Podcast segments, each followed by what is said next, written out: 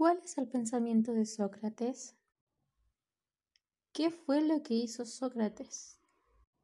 ¿Qué tienen en común los métodos de Sócrates y Platón y Aristóteles? ¿Qué descubre Sócrates en la lógica? ¿Qué es la virtud de Sócrates?